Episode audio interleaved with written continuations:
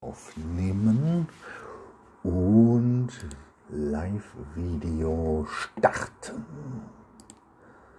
Dann kann es losgehen. Dann kann es losgehen. Ihr liebe Leid. Ihr liebe Leid.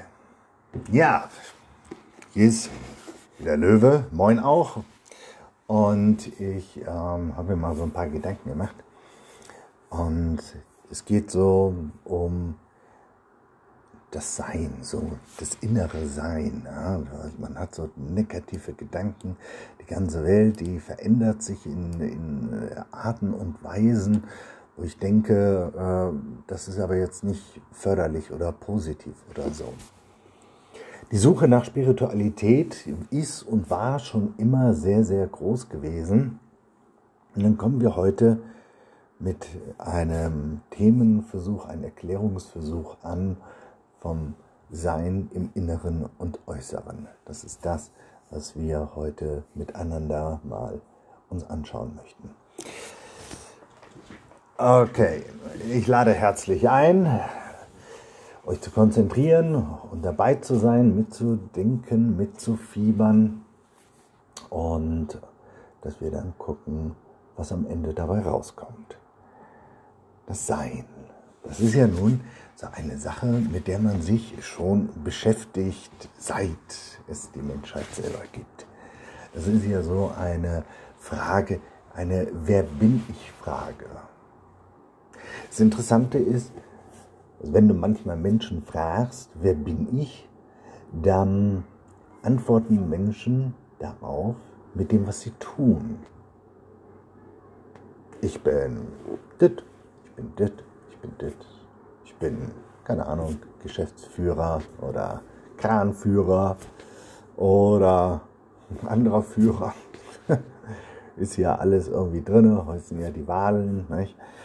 Ähm, ist ja schon chaotisch. Und die Frage nach diesem Sein, das ist, glaube ich, eine wichtige Frage. Es gibt ja nun unendlich viele, moin Heike, es gibt ja unendlich viele ähm, Religionen, es gibt unterschiedliche Ergründungsversuche, das Sein des Menschen in irgendeiner Form zu kategorisieren und in irgendeiner Form auch zu nummerieren, definieren, zu spezifizieren. Die Frage nach dem Sein wird in den Medien heutzutage beantwortet, ebenfalls mit dem, was du tust oder mit der Einstellung, der du hast. Hast du die Einstellung, bist du ein Arsch. Hast du jene Einstellung, bist du Ärscher. Hast du diese Einstellung, bist du weniger ein Arsch. Das ist, ähm, das ist alles zerbröckelt irgendwie. Es zerbröckelt die Spiritualität, es zerbröckelt die Selbstwahrnehmung. Das Denken des Menschen ist unter einer gewissen Beeinflussung und zwar nach Befriedigung der Sinne. Befriedigung der Sinne ist so, ist für die heutige Welt sehr, sehr wichtig und es wird alles als ein Trieb verstanden nach einer gewissen Notwendigkeit. Sexualität sei ein Trieb wie Hunger, und man könne praktisch nicht ohne leben. Hier die asexuelle Liga, wir können das ganz, ganz gut. Aber suchen wir, fragen wir, wir wollen von anderen bestätigt bekommen, wer wir sind, was wir sind. Die Frage nach dem Sinn und Sein ist eine Frage, die tief in das Innere reingeht. Nikolai Tesla, den kennen wir, das ist der Typ, der den Wechselstrom erfunden hat. Das ist der Typ, dessen Erfindungen uns heute zu einem normalen Leben, Anführungsstrichen gezeigt, ähm, zu einem normalen Leben verhelfen, wie wir es heute betrachten, was heutzutage für uns Leben bedeutet. Und er war auch ein sehr spiritueller Mensch. Und er hat mit Swami die Vikanada rübergebracht in den Westen. Das heißt, die altvedischen Lehren, die versuchen, die Kosmologie zu verstehen, Ja, und das kosmologische Bild der damaligen Wien, das ist im dritten Jahrhundert geschaffen worden. Und es ähnelt der heutigen Physik ziemlich heftig. Dass man wie ein Mann wie Nikolai Tesla oder Albert Einstein irgendwie versucht zu verstehen, was die damit gemeint haben, als sie meinten, wenn du ins Innere schaust, ins tiefe Innere schaust, wirst du eine Struktur entdecken, die du im Äußeren wiederfindest. Im Äußeren wiederfinden eine Struktur, innen und außen.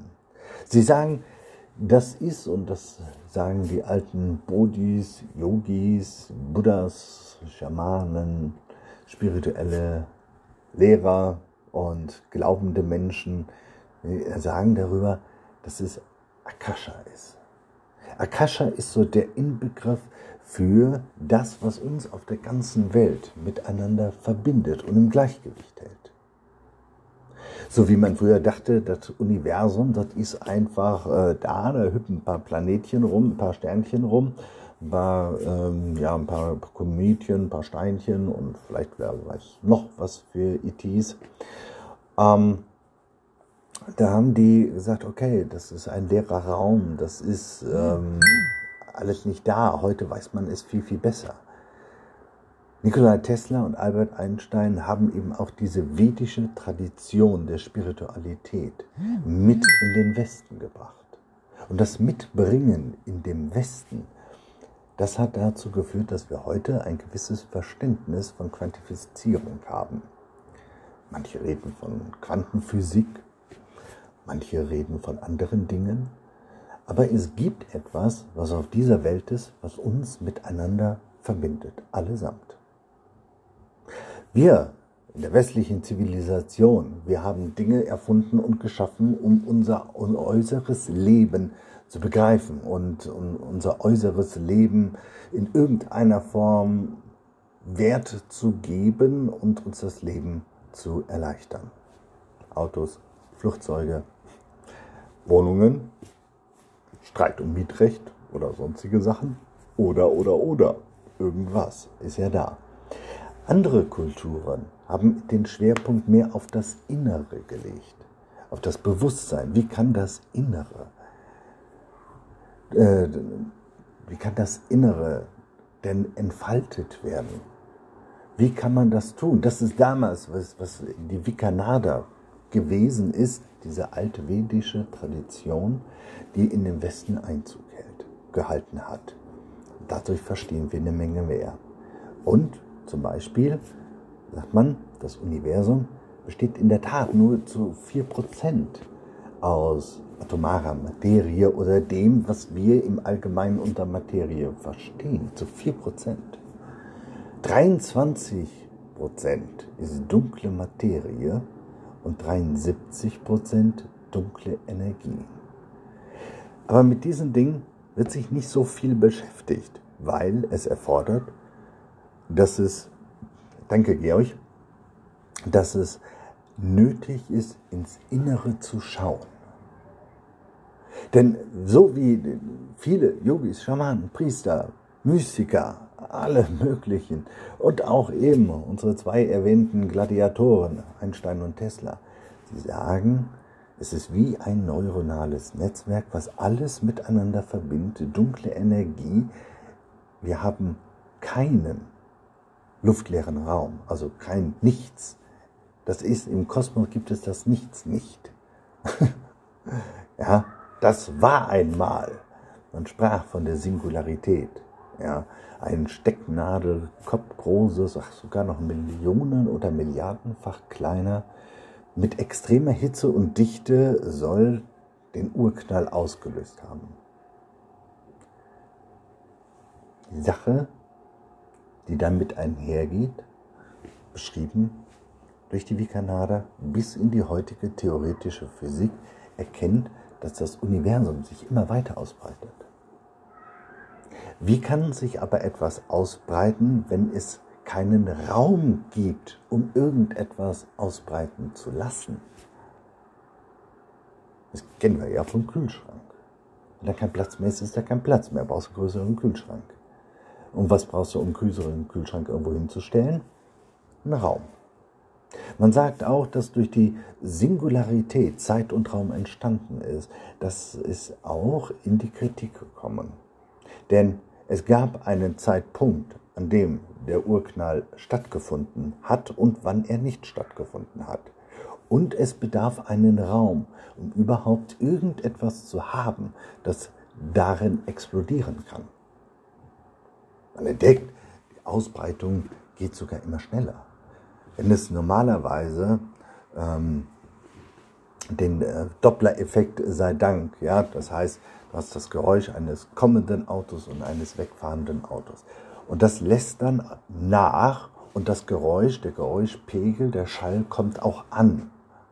Ja, von leise wird es laut und dann donnert der Rennwagen an dir vorbei.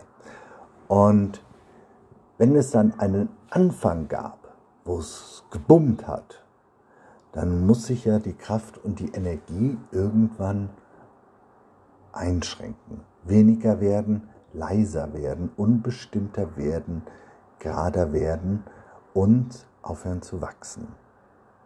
Wie eine Explosion. Es verteilt sich irgendetwas im Irgendwo und die Teile fliegen durch die Gegend. Und dann kommen die irgendwann auf den Boden an oder sonst wo und dann bleiben die da liegen. Das heißt, man müsste dann sagen, irgendwann wird das Universum, unseres Universums zum Stillstand kommen oder in einem großen Kollaps enden. Tatsächlich wurde halt aber beobachtet, dass sich das Universum ausbreitet und die Ausbreitung entgegen sämtlicher physikalischer Gesetze ähm, immer schneller vonstatten geht. Das ist so etwas Unbegreifliches. Der Raum muss in einem Raum sein. Das heißt, wenn wir mal uns auf die Diskussion einlassen, Schöpfung und Evolution, für mich widerspricht das eine dem anderen nicht so sehr, dann darf man auch auf die anderen Wissenschaften schauen, die sich schon lange mit diesen Themen beschäftigt haben, als einfach nur unseren, äh, ja, unseren lieben Freund zu bedienen, der die Evolutionstheorie aufgestellt hat. Ich denke, Kosmologen, die sagen, dass ähm, das, was Charles Darwin eben meinte, was sich hier entwickelt hat, sagen die Kosmologen, nee, nee, das kommt von Kometen, von anderen Planeten, die dann auf der Erde gekommen sind, wo sich dann die Elementarteilchen zusammengefügt hatten zum Atom und ähm, zum Neutron, zum Isotop und Ion etc. pp. Aus dem, was wir halt als solches verstehen. Die Frage nach, aber wo kann aus totem Gestein ein Leben herkommen, ist immer noch nicht beantwortet. Diese Antwortsuche findest du in allen Religionen. Du findest auch diese spirituelle Kraft, worüber die Menschen Akasha sagen oder Weltenseele sagen oder wir Christen sagen, es ist der Geist Gottes. Es ist Gottes Geist, der auf diese Erde gegeben ist, der den ganzen Raum der Schöpfung erfüllt, also inklusive dem Universum. Das heißt, Gott hört dich auf der Erde beten und dürfte dich nach dieser Theorie auch auf dem Mond beten hören. Und in 20 Jahren vielleicht irgendjemand, der auf dem Mars betet. Omnipräsent. Die darwinistische Theorie, und sie bleibt eine Theorie, die ist nicht nachvollziehbar. Keiner war dabei. Wir wissen nicht warum, weshalb, wieso. Wir haben keine Ahnung, warum das passiert ist. Also wenn wir in die heiligen alten Schriften nachschauen. Hinduismus ist Indra, der Gott aller Götter, schuf die Sonne, setzte Wind und Wellen in Bewegung. Und daraus schuf sich dann evolutionär diese Spezie Menschheit, die Spezie Tiere und Pflanzen etc. Wir als Christen gehen davon aus und glauben es auch zu wissen, wir den Geist Gottes, das was die anderen als Akasha Weltenseele definieren, erleben. Und weil wir auch den kennengelernt haben, der diese Kraft der Schöpfung zur Verfügung gestellt haben nämlich Gott. dass Gott die Menschen erlöst durch Jesus Christus.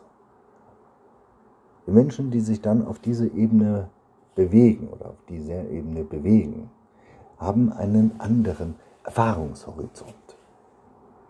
Der Blick über den Tellerrand machte mich zum Christen. Nicht, dass ich auf den Teller sitzen bleibe. Ich wäre woanders gewesen. Wenn es einen anderen Weg zu Gott geben würde, ich fürchte, ich hätte ihn gefunden. Gibt's nicht. Und die Religionen beruhen sich darauf oder berufen sich darauf, dass sie halt die Weltenseele, dass sie den Geist Gottes alle spüren können, alle wahrnehmen können. Wir haben Intuition, wir wissen irgendwie in unserem Herzen, es gibt noch eine Welt, die größer ist als das, was wir hier haben, als das, was wir hier sind. Es gibt etwas, was größer ist als wir, was lebt und was in irgendeiner Art und Weise mit uns zum Positiven kommuniziert. Sei es, dass es spricht über Intuition, Bauchgefühl oder auch durch andere Menschensituationen oder Begebenheiten. Wir wissen, dass da eine aktive, lebendige Kraft ist. Diese Idee haben die Christen und die anderen spirituellen Leute nicht für sich alleine gepachtet. Nein, auch in der Kosmologie findet man den Begriff intelligentes Design, weil auch die herausgefunden haben, dass so etwas wie ein vollkommenes Menschenbild, vollkommenes Tierbild, ja, eines Zufalls nahezu unwürdig ist. Das ist ebenso die Sache. Würde, Ehre, Achtung sind alles Prinzipien, die der Menschheit zugedacht sind. Positives Liebe, Freundschaft, Güte, Barmherzigkeit und wir reduzieren alles mal wieder auf die zehn Gebote. Und wie viel besser wäre die Welt, wenn sie sich nur an zehn Gebote halten würde. Und wie viel besser als heute. Das Sein beantwortet sich durch die Frage, wer dich geschaffen hat. Wer will, dass du lebst? Wer will, dass du hm. deinen Sinn und Zweck, weshalb du geschaffen wurdest, erfüllst, deine Bestimmung, deine Berufung? Wir kennen so viele Filme über irgendwelche Loser, die versuchen und werden tatsächlich Helden, ja, und suchen überall nach Sinn, Zweck und Sein.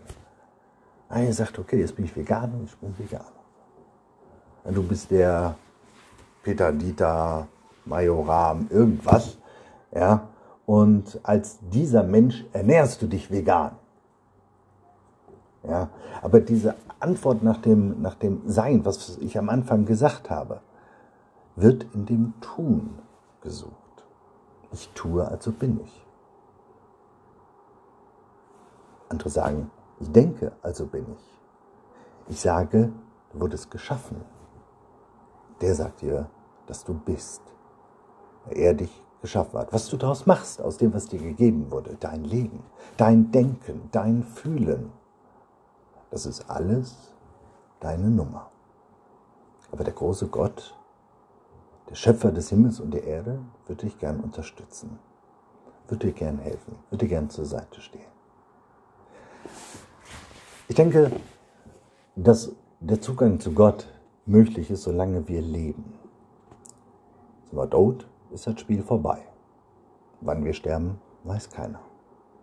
Aber wir wissen alle, irgendwie, und zwar 95 Prozent der Menschen auf diesem Planeten, glauben, dass es nach dem Tod in irgendeiner Art und Weise weitergeht. Wenn es nach dem Tod in irgendeiner Art und Weise weitergeht, in irgendeiner Art, dass wir in Ewigkeit oder in der Unendlichkeit oder im Nirvana oder im Moksha oder im Himmel in irgendeiner Form weiter existieren, warum verschwenden wir so viel Zeit für die Sinneseindrücke, die Sinnesbefriedigung und reduzieren uns nur noch auf unsere Wahrnehmung und auf die Bedürfnisbefriedigung wie im Kindheitsstadium? Warum haben wir nicht den Mut, nach innen zu schauen und zu entdecken, was uns gegeben und in uns hineingelegt wurde und wer wir sind? Und finden, die innere Vernetzung ist gekoppelt mit der äußeren Vernetzung. Alles ist in Symbiose. Man kann auch eben genannt Indra, Indras Netz der Juwelen erklärt das ganz ziemlich gut. Das ist so, stell dir ein Spinnennetz vor, wo lauter Tautropfen drauf sind. Und in jedem Tautropfen findest du die Reflexion sämtlich anderer Tautropfen auf diesem Netz. Es ist praktisch wie so ein Hologramm, ja, ähm, ABC, das so eine Kosmo, ja, eine kosmische Lage, einen kosmischen Lageplan erstellt, in dem du verbunden bist mit dem, was du tust, hast Auswirkungen auf alle anderen Tropfen. Das Leben ist doch mehr als nur Sinnesbefriedigung, Freude zu suchen, unseren Verstand permanent zu beschäftigen und zu unterhalten. Es wird gespielt, es wird genetflix, es wird dies, es wird das, es wird jenes. Alles in Ordnung. Aber das Übermaß verändert uns. Und ich glaube, dass die ganze Befriedigung von den Sinnen, von der Sinneswahrnehmung uns von der spirituellen Größe abhält, die diese ganze Welt, die Gott doch zusammenhält. Und ich finde, es ist wert, wenn, wenn ich mir denke, ich werde ewig leben, dass ich mich vielleicht jetzt schon mal informiere darüber und auf diesen Gott einen Schritt zugehe durch Jesus, dass ich weiß, wo ich landen werde und was, was wird mit mir sein, wenn ich auf einmal einem Ort der Ewigkeit bin. Was sind das für Möglichkeiten, die sich mir eröffnen? Ist das nicht nahezu leichtfertig, sich nur auf seine Sinne zu beschränken? Den ganzen Tag die Stöpsel im Ohr, den ganzen Tag zocken, den ganzen Tag das? Ich glaube, dass diese Ablenkung aber gewollt ist. Nicht von Gott. Ich glaube, dass es das Böse in Persona gibt. Ich glaube, dass das Gute stärker ist als das Böse. Und ich glaube, dass das Böse uns von Gott, von Jesus, von unserem Glauben, von der Spiritualität abbringen möchte. Da geht es um Erlösung. Das Böse will nicht, dass du erlöst wirst und sorgt dafür, dass Jesus einen schlechten Ruf hat. Und Gott auch. Gott greift nicht so in unseren Willen ein und traut uns durchaus zu, dass das, was er uns gegeben hat an Verstand, wir auch benutzen können. Ja. Ist die Sache, nutzen wir es oder nicht? Nutzen wir die Einigkeit, die wir in uns haben, Geist, Seele, Leib, nutzen wir das Potenzial, was uns gegeben ist? Ist es das nicht wert, sich das mal anzuschauen, mal ernsthaft sich anzuschauen? Mal ernsthaft fragen, wieso sind die Religionen sich in einem Punkt einig, nämlich da gibt es was. Wir als Christen, wir haben die Antwort gefunden. Die Heilige Schrift hat sie lange gefunden. Unser Gott hat sich lange offenbart durch viele, viele, viele Menschen. Und am Ende in der größten und höchsten Form, in der heiligsten Form, Jesus Christus. Und ich denke,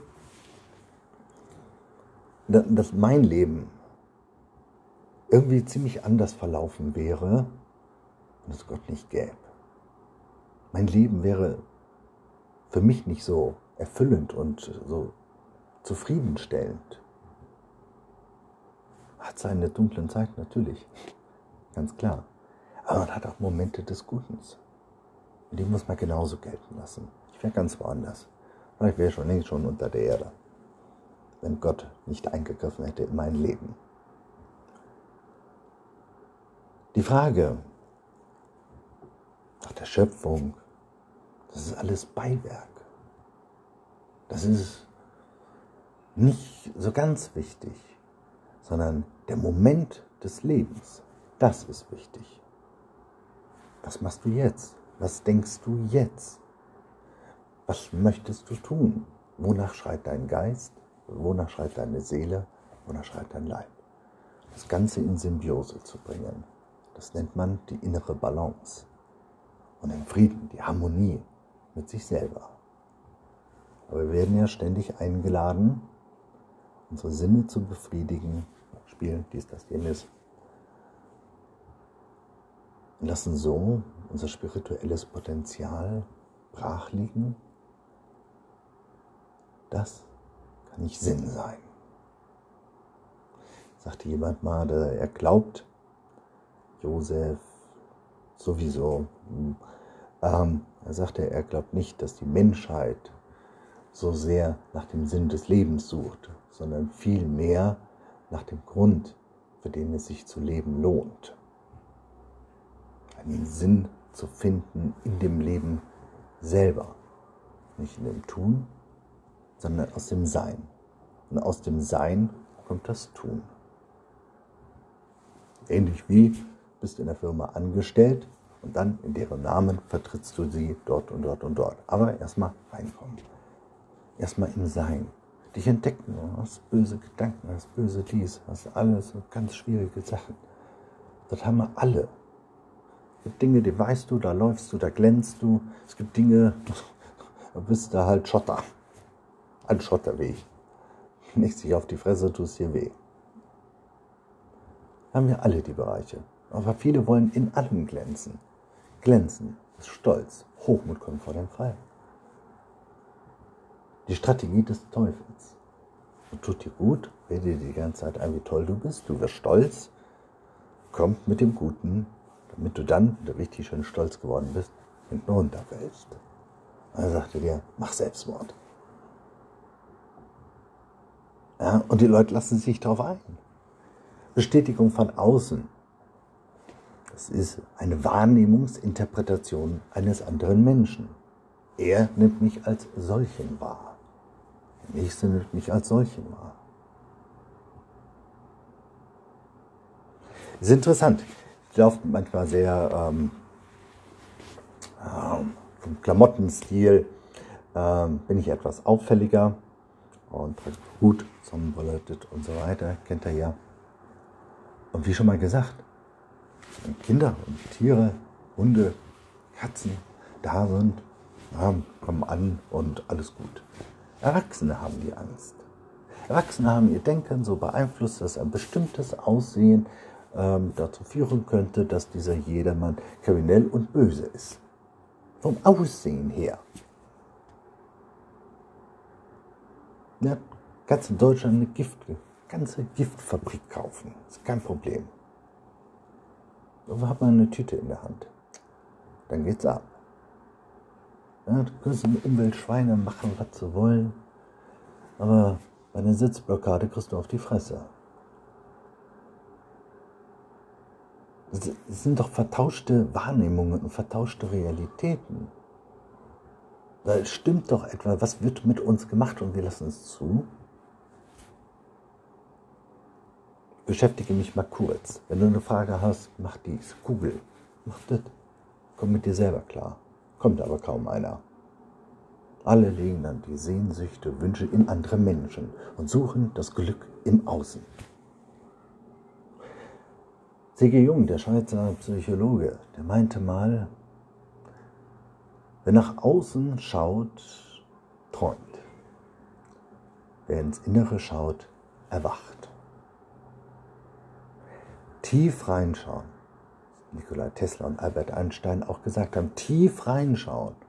Das wahre Sein als solches akzeptieren, das Negative bewerte nicht alles Böse oder alles, was du ankämpfst, wirst, wirst, das ist dein Gegner stärker. Und das ist ja nicht das, was du willst.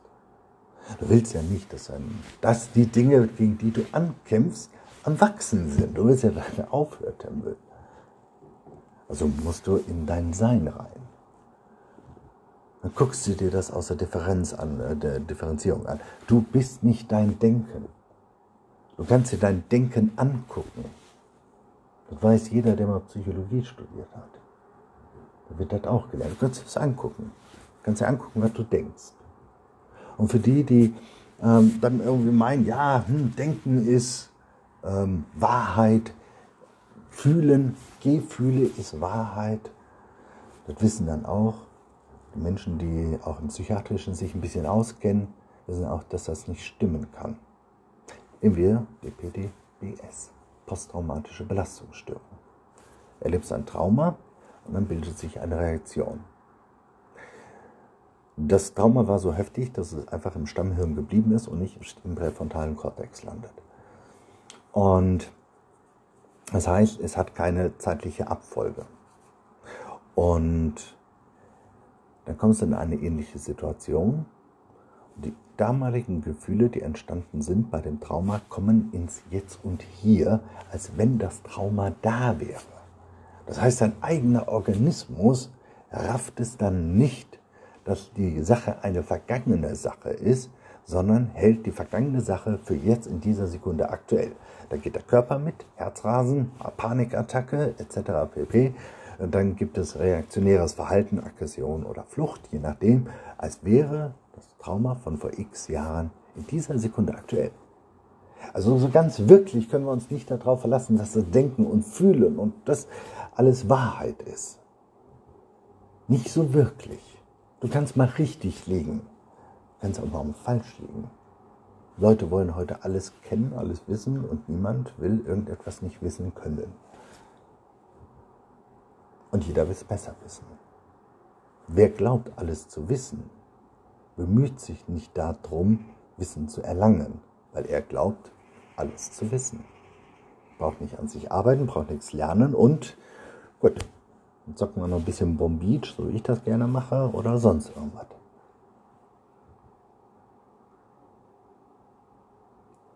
Der Blick ins Innere deckt aber nicht nur die Schattenseiten auf, sondern deckt auch das Potenzial, die Entfaltung auf, die dir mitgegeben wurden, die Gaben, die dir geschenkt wurden, dass du dieses Leben in der Bestimmung verfolgst, zu der du berufen bist. Aber auch da müssen wir ins Innen schauen und dann finden wir den großen Geist Gottes, über den gelangen wir zum Thron der Gnade.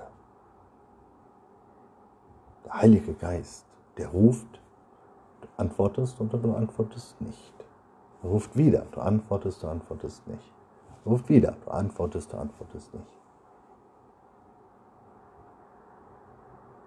Es ist so, dass mit dem Denken können wir eine Menge Unhold anrichten.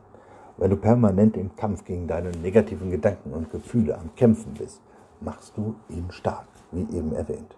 Und dann prägst du dein Denken ständig auf Kampf. Was wird das für ein Leben werden? Wenn du ständig im Kampfmodus bist, wenn du ständig gegen andere ähm, konkurrieren musst, wenn du ständig alles wissen musst. Was ist das für ein Leben?